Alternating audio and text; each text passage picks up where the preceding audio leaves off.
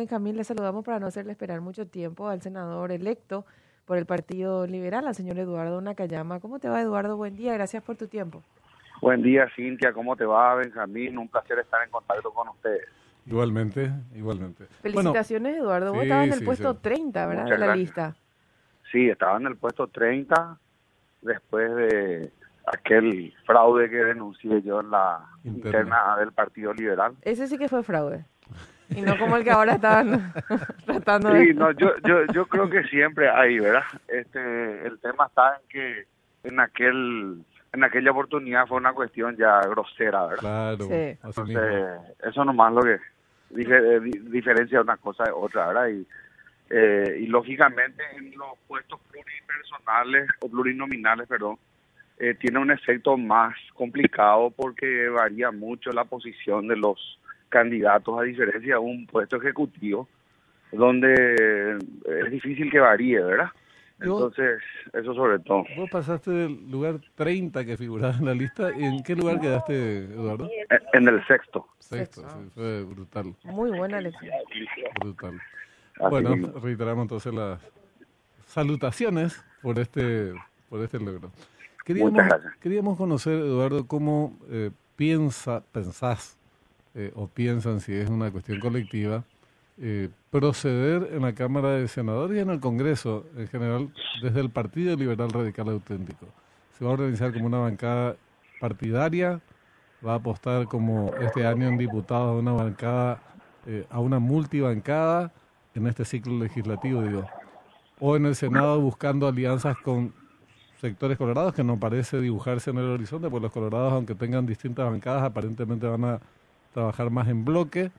Eh, en fin, ¿cuál es la política liberal, si la hubiera, en cuanto a su comportamiento en Cámara de Senadores, que es lo que a vos te afecta más directamente? Bueno, es difícil, Benjamín eh, y Cintia, predecir lo que va a pasar, ¿verdad? Porque como dijo el otro día un colega, hasta el último día de la votación no se sabe exactamente en qué sentido va a votar cada uno, ¿verdad? Y eso ya con la voz de la experiencia creo que está comprobado de que es así, porque uno se puede comprometer a una cosa, después finalmente vota en otro sentido, eh, hay ofrecimientos eh, de, de toda la haya en el Congreso, tanto en diputados como en senadores. Entonces lo que yo te puedo hablar es de la intención que se ha tenido desde un principio. Y en ese sentido, el día martes hemos tenido o mantenido una primera reunión entre los, los, senadores electos por el Partido Liberal y hemos determinado que lo ideal es trabajar en bloque, eh, sabiendo que siempre uno puede tener alguna eh, diferencia en algunos puntos o en algunos temas específicos, ¿verdad? Que es natural por convicción personal o por cuestiones eh, de principios o compromisos que alguno pueda tener, ya sea con la sociedad civil o con, eh, con algunos eh, grupos a quienes representa, porque eso es así, nosotros al fin de cuentas somos representantes del pueblo y somos representantes de una parte, habrá gente que tiene, por ejemplo, eh, extracción eh, religiosa, cristiana, y no puede ir en contra de tal o cual cosa. Te pongo un ejemplo nomás, ¿verdad? Eh, de, cómo, de, cómo las cosas pueden cambiar dependiendo del tema que se toque, ¿verdad? Pero eh, sí hay una intención de trabajar en bloque, de, que la mayoría de las decisiones, por lo menos un 90%, eh, se hagan en ese sentido, de tomar algún criterio y que se respete el sentido del voto de, de, la bancada para poder eh, tener una fuerza. Creemos nosotros que de los de los 12 electos por el por la lista 2, de los cuales 11 somos liberales, podemos tener un bloque por lo menos de 9 o 10 eh, eh, y que es un bloque fuerte, ¿verdad? Eso ya en el Senado es mucho. Entonces a partir de allí se ha decidido también empezar a conversar con el tercer espacio, ¿verdad? con los senadores electos, eh, tanto de, del Encuentro Nacional, de Patria Querida, de Yo Creo, eh, incluso también con, con los que eh, hayan salido de, del Partido Cruzada Nacional. Entonces, eh, esa es la idea, en principio, no cerrarnos, conversar con los sectores y posterior a eso eh, ver cuáles van a ser las prioridades que vamos a tener este para el nuevo periodo legislativo.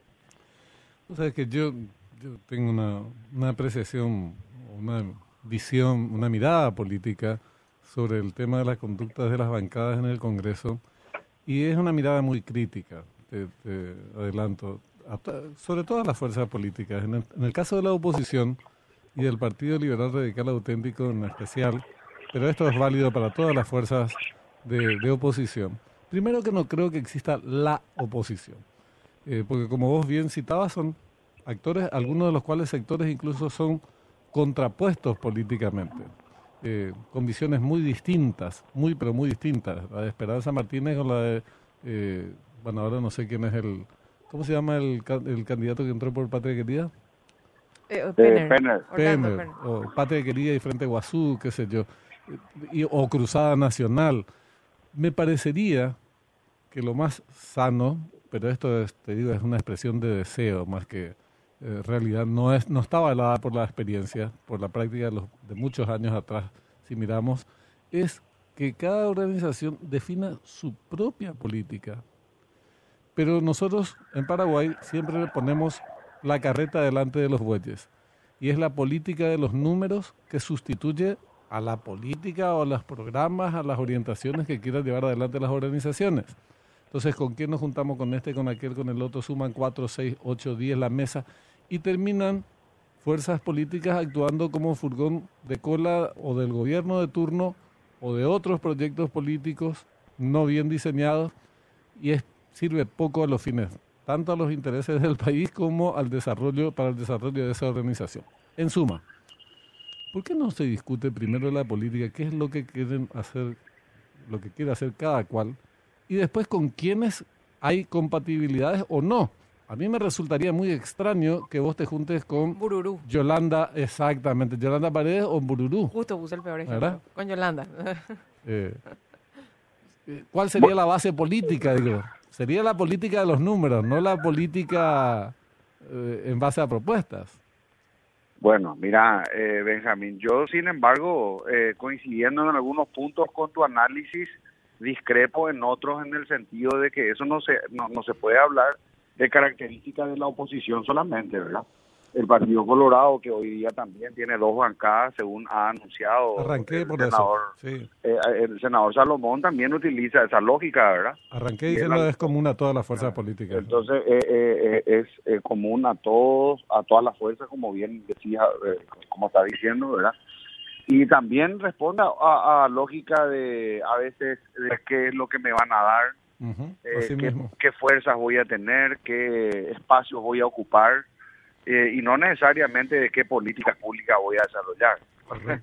Entonces, esa es una realidad. Y dentro del Partido Colorado eh, o dentro de la oposición también hay figuras sumamente críticas. O sea, así como vos mencionaste el caso de Fulano, Mengano o Sultana, de que son críticos en el Partido Colorado, hay personajes pero absolutamente nefastos también, ¿verdad? O sea, esa no es una cuestión, esa no es una cuestión exclusiva de la oposición o del Partido Liberal o, del Partido Colorado, es una cuestión común a la clase política, ¿verdad? Y la clase política está lógicamente bajo la lupa y bajo una crítica constante.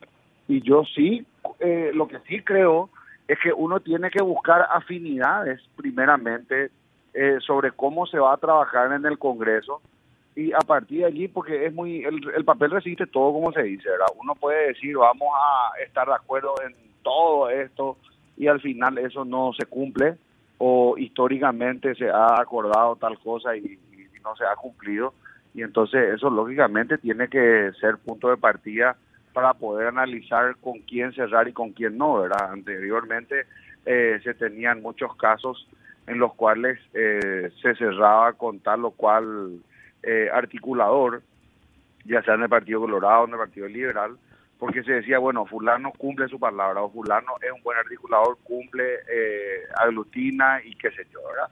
Y eso también seguramente vamos a tener en el actual Congreso, ¿verdad? Vamos a tener gente que va a poder articular bien, que va a poder conseguir acuerdos, porque hay acuerdos que están por encima de los partidos y de las ideologías hay cuestiones que pueden salir por unanimidad también, ¿verdad? O sea, que, votan todos a favor, tanto los colorados de uno y otro bloque, como los este, independientes, como los liberales, ¿verdad? Todos en conjunto podemos estar de acuerdo en tal o cual eh, punto. Y yo eh, celebraría que la mayoría de los proyectos sean así, ¿verdad? Que podamos estar de acuerdo en casi todo, pero sabemos que eso se rige por, el, por los intereses que uno a veces tiene. Eh, el gobierno, lógicamente, mantener una mayor independencia y de que les sean aprobados sus planes para poder gobernar eh, con, mayor facilidad, con mayor tranquilidad. Yo de, de, plano he dicho siempre de que no es mi intención poner palo en la rueda al gobierno ni a nadie, ¿verdad? Al contrario, porque siempre uno tiene que pensar que cuando esté en función de gobierno va a querer tener la misma predisposición eh, de parte del Parlamento, sea cual fuera el color o la mayoría que tenga enfrente pero lógicamente eso también tiene que ir de la mano de la lógica, de la razonabilidad, del sentido común, eh, porque aquí últimamente lo que hemos tenido y lo hemos hablado muchas veces en tu espacio es un sobreendeudamiento en el, en el tema del Estado, donde prácticamente se ha superado el 30% del PIB. Eso a mí me parece peligroso. Tenemos un 70% o más de los, de, los recaudados en impuestos, tasas y contribuciones que van para pagar gastos rígidos, es decir, salarios y otros y otros gastos que no pueden modificarse, y menos del 30% para inversiones eh, y, políticas públicas. Eso es, como decía yo ayer en una reunión que mantuvimos con algunos empresarios, como que vos compres eh, uno, un objeto por 3 dólares en los Estados Unidos y pagues 7 dólares por el flete, porque finalmente te sale más caro el flete que el mismo objeto que compraste y eso no es rentable, ¿verdad? Lo ideal tiene que ser que los gastos eh, rígidos sean menores a los que vos tenés eh, de, del costo del servicio y bueno, y así se puede sostener en el tiempo. Ahora estamos en una cuestión eh, insostenible en el tiempo y yo pienso que el gobierno va a tener como primera necesidad eh, restablecer esa sostenibilidad del presupuesto. Sí, sí. Ahora, la cuestión previa, porque eh, en este momento es, lógico que distintas fuerzas que integraron la concertación estén eh, con procesos de crisis interna bastante acentuados. Es el caso del PLRA, por su liderazgo, por políticas ejecutadas en los últimos tiempos, pero eso no se va a resolver en un par de meses y ya inicia eh, el ciclo, el nuevo ciclo constitucional dentro de, poco tiempo y tienen que asumir posiciones. Entonces, lo que yo decía, Eduardo, es, hay dos caminos. O se sigue con esta política que hubo en los últimos tiempos, que es la del toma y daca, y terminan siendo furgón de cola de quienes dan cosas más atractivas. Este, este periodo que termina la alianza fue con el gobierno, desde el Senado. Oposición y gobierno actuó en forma eh, como bloque mayoritario de la Cámara de Senadores, por lo menos en los últimos tres años. O dicen, porque la definición previa es, ¿vamos a hacer oposición o vamos a seguir con esta, esta política del toma y daca? Bueno, vamos a hacer oposición. Supongamos que es esta la, la, la postura. ¿Con quiénes vamos a hacer oposición? Con un fascista, y ahí tengo una diferencia contigo, o con eh, bloques que tienen sus carruajes, como el Partido Colorado, eh, el Partido Liberal tiene los suyos, y otras fuerzas también, pero, no son fascistas. Ah, ah, se hacen oposiciones distintas, digamos. No es la misma oposición la de un, una persona que tiene cierta vocación democrática que una que quiere instalar una dictadura. Entonces, ¿qué tipo de oposición? Y se va avanzando en la discusión política, pero en nuestro país no discutimos por política. Eh, bueno, vamos a analizar ese tema. Me parece muy interesante lo que plantea Benjamín, ¿verdad? Porque podemos sacar varias conclusiones, ¿verdad? Lo primero, una posición crítica a la oposición gobierno, que mencionaba que se dio en los últimos años, que probablemente no sea crítica si se da ahora en el actual periodo. ¿Verdad? No, no entendí. Que, no te parecería crítica si se da en el actual periodo. Horrible. Eh, sería el, eh, poner tapar el cajón nomás, ya, ya están acostaditos en el cajón. Ahí le meterían la soldadura, desaparecerían como fuerza política. O, sea que hay que seguir haciendo oposición, entonces no hay que estar hay, con el hay que hacer oposición, no hay que seguir haciendo. Hace tiempo que el PLRA dejó de hacer oposición, hace mucho tiempo.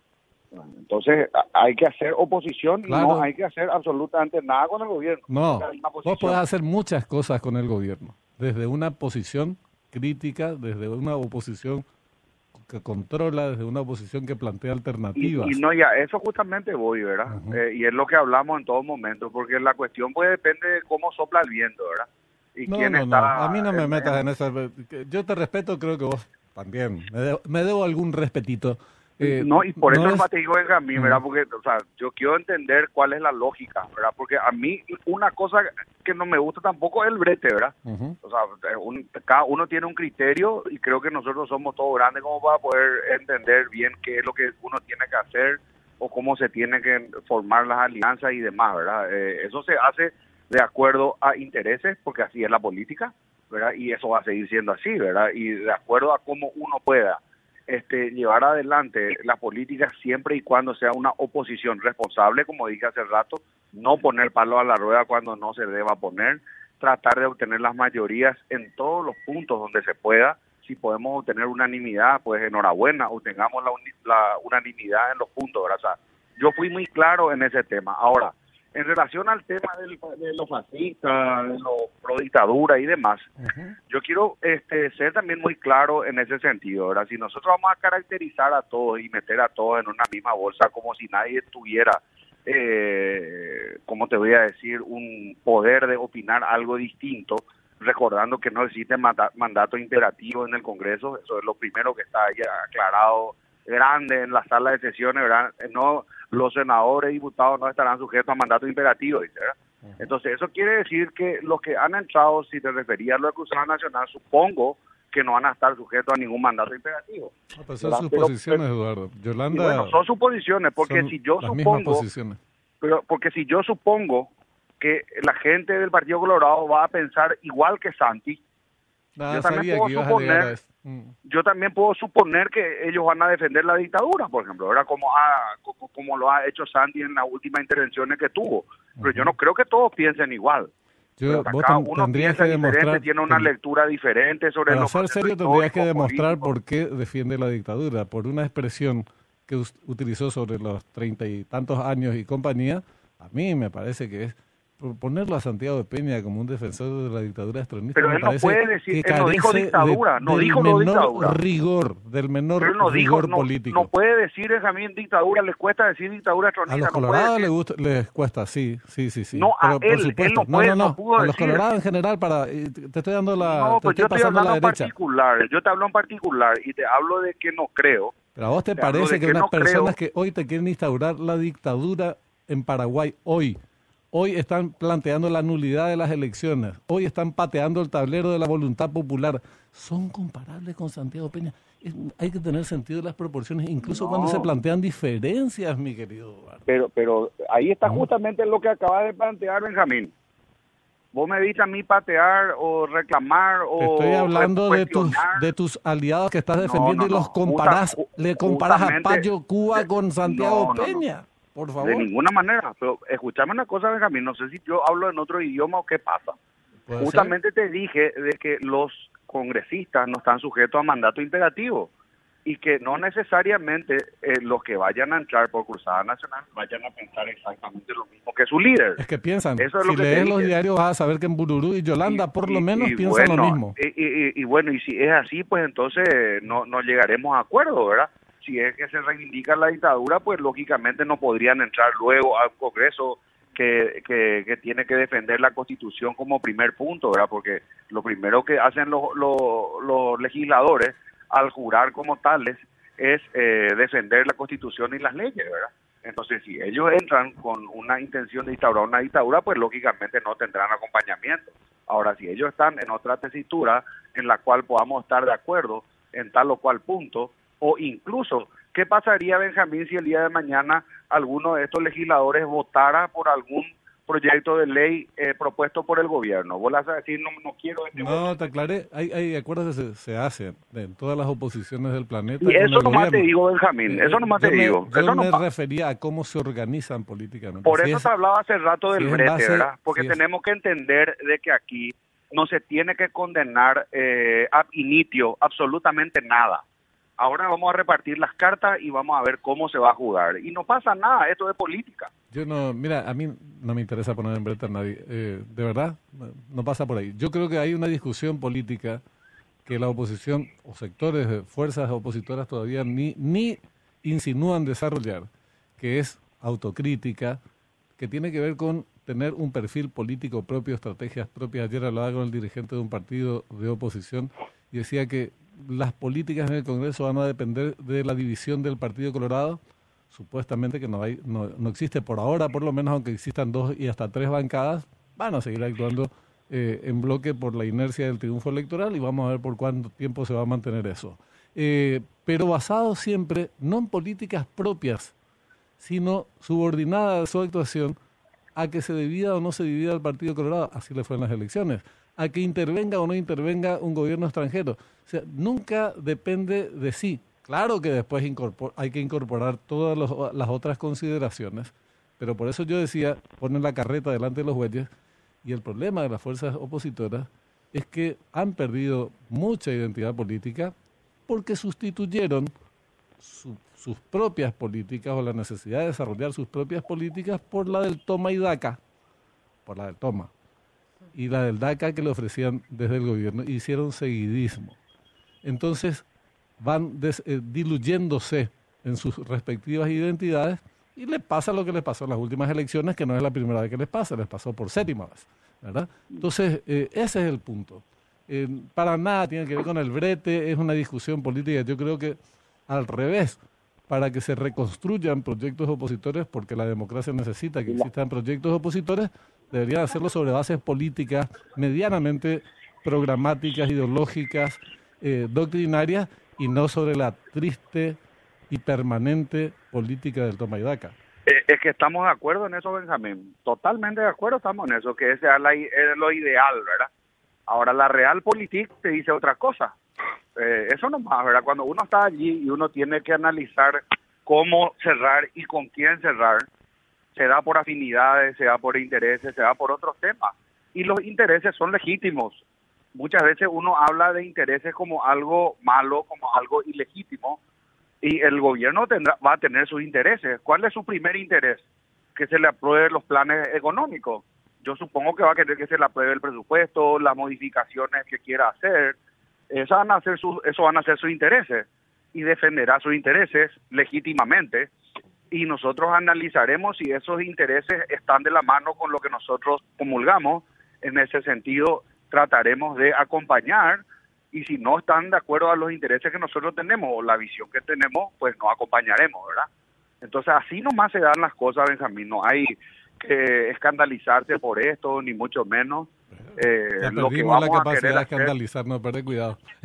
Lo que, lo no que escandalizamos de nada. Lo que dijimos desde el principio es, y te reitero, tratar de no poner palos a la rueda, ni mucho menos, pero analizar con una, como una oposición crítica.